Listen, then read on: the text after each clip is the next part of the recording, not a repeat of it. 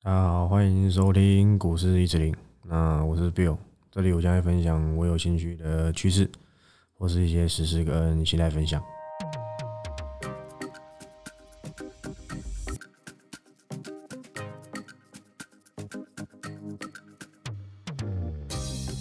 好，那今天录音的时间是九月二十九，啊，一样是礼拜三，那一样跟大家来聊一些股市的东西。那上个礼拜呢，应该说，应该说中秋节之前是我们这个恒大事件嘛？那你可能也可以在网络上看到那个影片，恒大还钱，恒大还钱，对，那就是那个恒大事件嘛。那目前的焦点又换了。又换了，所以台股八月到九月事情蛮多的。那八月人家国际股市在创新高，九月日本大涨，而且它是突破下降趋势哦的大涨，它已经跌破所有线的这种大涨力道是非常的强。那人人家我们就是八月，嗯，说是当冲政策狂跌，没有理由的跌，硬要找理由的跌。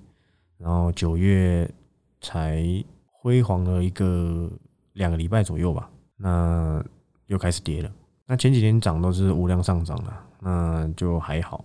跌啊，一个之前跟大家讲恒大嘛，然后上个礼拜吧，不是在吵说，诶，他的那个债务到期拿不拿出利息？然后他可能什么找外面的人场外交易啊，场外处理掉了，暂时只是暂时哦。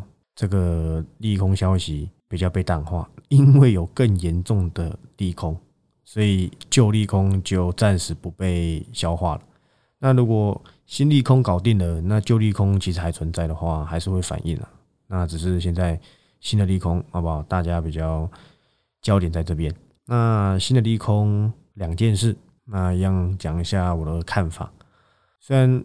呃，应该有不少的这些分析师啊，还什么都讲过，好不好？OK 的，我比较，因为我没有没有每天这样录这个盘后嘛，那就礼拜六啊，我有看到什么就一次做个总结，因为这种东西反应的也不会到太短，所以 OK 的。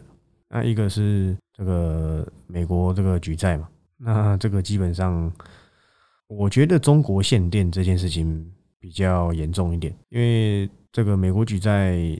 单纯只是你不提高上限的话，你怎么还钱？提高继续借钱，以钱还钱嘛，以债养债嘛，这样的概念。那美国会让这样的事情发生吗？应该是很难的。所以我觉得这个算是在这近期压垮骆驼的一根稻草。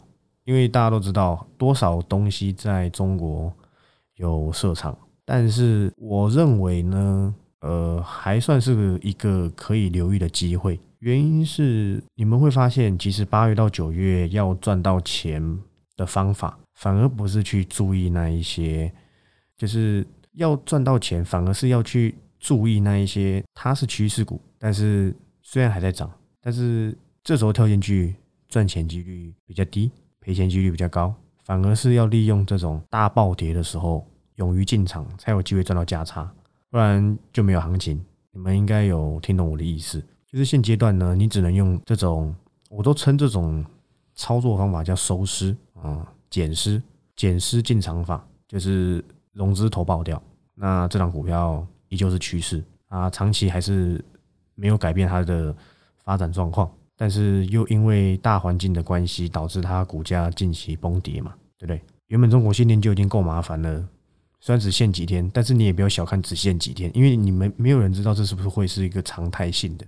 好吧，这个待会继续讲。然后又刚好又是个美国倒债嘛，就是这个举债上限有办法提升啊什么的。这件事情我记得之前叶伦就有讲，一直有在提醒，只是又莫名其妙在这个时间点又爆出来。那大概是因为时间接近了，所以才会市场又开始在反映这件事情，就是已经够差了，刚好又有一件事情在抨击一下市场的这个这个信心嘛。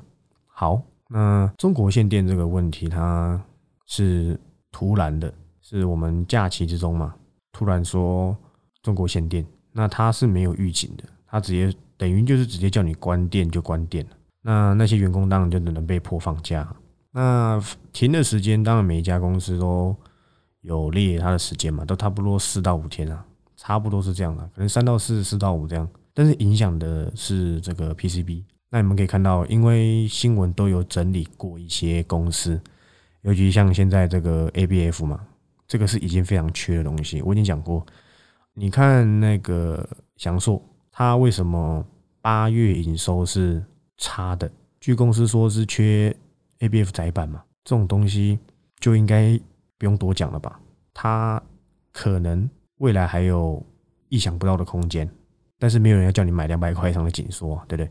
对，四百块以上的蓝电，但四百块以上蓝电要我选，我还是选紧缩啦。因为说真的，一个电子零组件四百多块真的很贵，我会宁愿，好不好？我会宁愿等这个 M 三一，我是说这种高价股，我会宁愿买创意啊，只是我的思考，因为这个价位，我认为去比较这种高价股的话。你要我去选蓝电，我买不下去。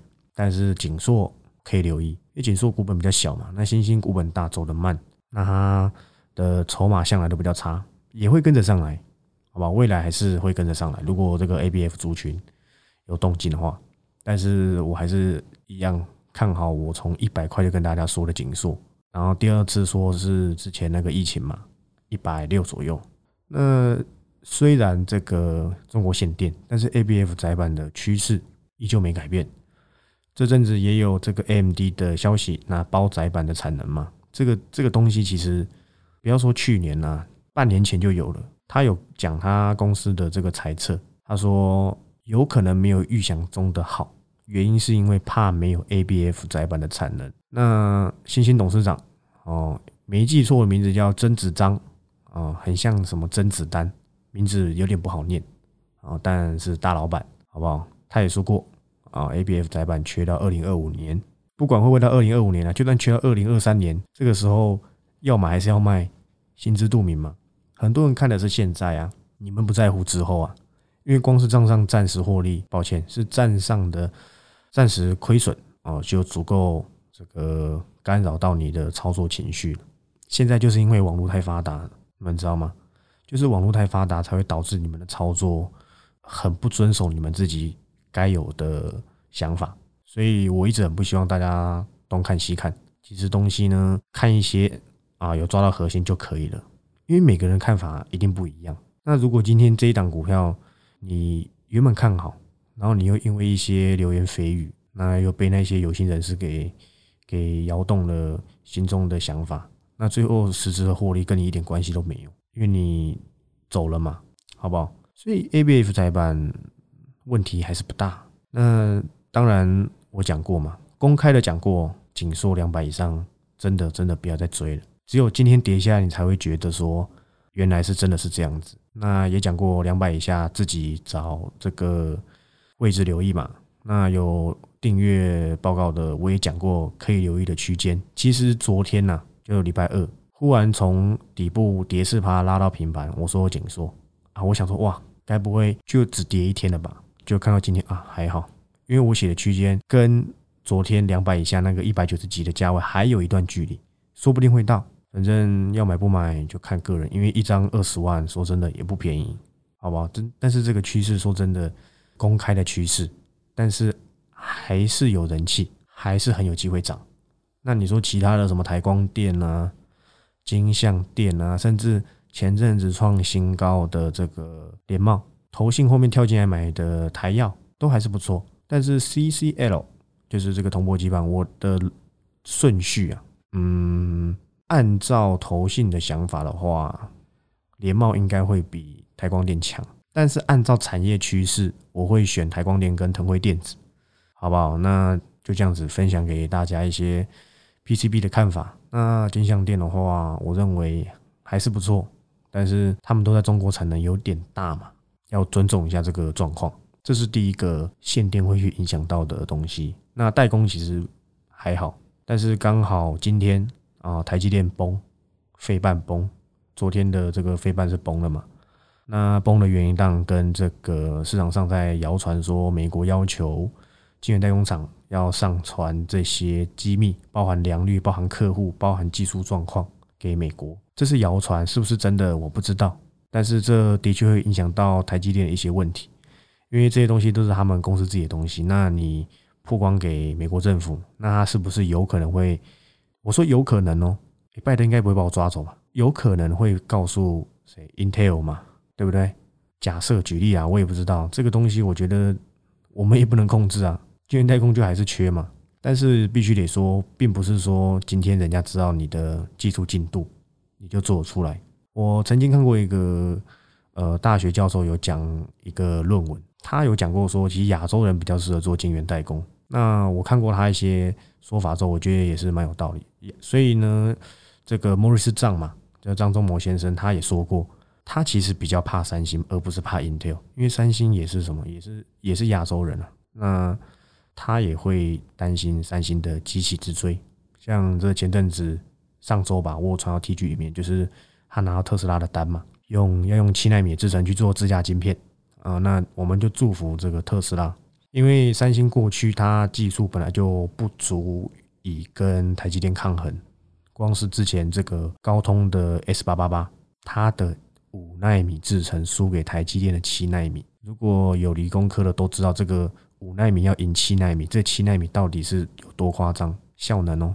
所以台积电好不好？还是领先 Intel，领领先三星非常多年。所以在这一部分，虽然会有这个市场上的这个消息上的利空打击，但是还是不错，尤其是。像你看，前阵子不是一堆人说什么上看两百，上看什么两百二的这个世界先进一百，跟你讲的时候，你嫌久啊，对不对？也算久了，毕竟花了半年才涨，才涨七八成，可能对很多人来讲算少吧。但或许你回过头看你自己的对账单，你换来换去就更没赚钱，甚至还赔钱的，那是不是早就知道一开始就报好某一些该有的部位的股票就好？所以我一直讲说。你如果是短线，你真的不用看我在讲什么，真的不必，因为我的东西短线它真的不会有什么表现。像大家都知道，我第一次讲这个订阅报告里面，其中一档就是，其实每个礼拜只有两两档到三档了，其中两是这个三七零七汉雷，那时候我也讲蛮清楚的，一百以下留意，可以留意，好吧？要不要买进自己决定嘛。那是不是也耗了一个半月吧，才涨三成？很多人会觉得啊，那其实好像也还好。对，其实我觉得真的也还好。但是呢，你去看一下这阵子大盘的绩效，再来看看我汉雷的三成，你就会发现我是吊打大盘的。那这个东西你们不可以去太过的苛刻要求，因为呢，未来要是没有资金行情，三成可能一个月也见不到。就是现在人已经习惯资金行情，所以这些人呢，之后会因为这一些。这个涨幅，很多人现在很多人习惯航运的涨幅了，要他做电子，每天涨个两三趴，谁要？对不对？所以未来的行情没有资金行情，而是走景气、走基本面行情，就会不好做。那很多人可能就会被这个市场淘汰，好不好？所以这部分大概就是这样。中国限电啊，美国倒债，还有一些这个基础的东西，包含你看，像上次讲这个可宁味。可零而味，那时候讲才多少钱？其实我忘，但是创破断新高了嘛。我去讲这种股票，很多人也不愿意听啊。他觉得你讲那么冷门干嘛？就一有成交量就这样就创新高，对不对？那你可以检视一下你自己手中股票，好不好？跟我说的真的有所差异，好不好？自己要留意一下。还有就像那个世界先进嘛，之前一百七的时候就讲过很贵，不要买。不要说不要买，我不能推荐买卖嘛。但我可以跟你讲，我觉得很贵。那你愿意用这种价格去进场，你就要承受它的风险嘛。就那天看到这个头型买四点多张，看一一堆人高潮了，对不对？觉得哇要两百，对不对？最后呢，就头型买在最高点了。不要说最高点了，隔天还有两块钱的价差吧，可以给他出。他有出吗？没有啊。现在今天多少？今天我记得是快跌停呢。剩一百四十几，我只能说，想要吃投信的豆腐，或是想要跟单投信之类的操作，当然大家都会做。像我自己操作，或是跟你们分享，我都会看一下法人现在的状况、近期状况。只是我不会讲出来，因为筹码分析，我觉得没什么好讲。你有眼睛，你看得懂就好。那我的重点是致力于产业趋势。那可能有些人还会不爽，就是被我嘴炮啊，被我嘴炮到他的股票，可能他的世界就是跟投信一起买，他觉得说你为什么要这样讲我股票？可是这种说法好不好？才会刻骨铭心，因为这里不是学校，股市是真金白银的，你赔钱就赔钱啊，券商也不会赔给你，所以用我的嘴炮。哦，可以让你稍微记住一下，是不是我讲东西有一定的参考性？自己去看看我过去讲的很贵的，叫你不要买，是不是都跌下来？我不敢说我的这个胜率一定是百分之百了，但是你可以去看我过去这一年的总绩效，应该啦，应该还是不差，对不对？好，那今天节目就到这里，那我是 Bill，我们下周再见，拜拜。